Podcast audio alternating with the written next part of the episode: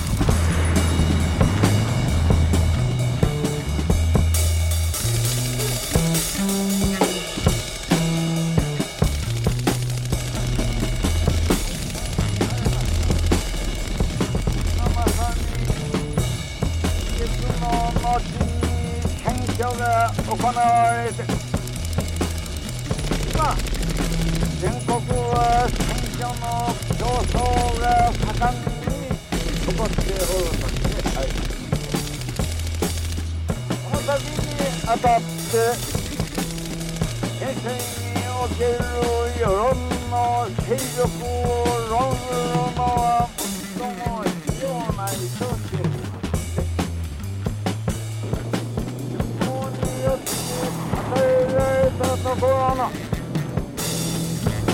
この権利と義務は重大なもので法そのものは人を生み出すところの根本その根本によって与えられたところ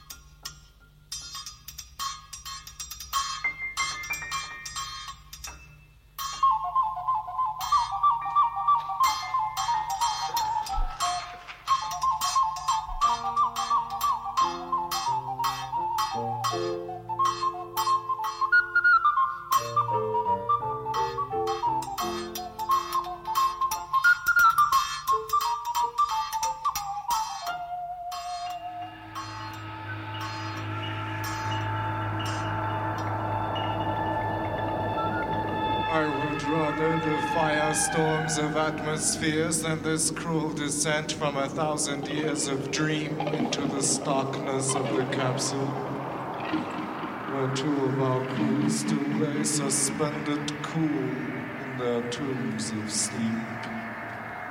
The nagging choirs of memory, the tubes and wires worming from their flesh to machinery, I would have to cut.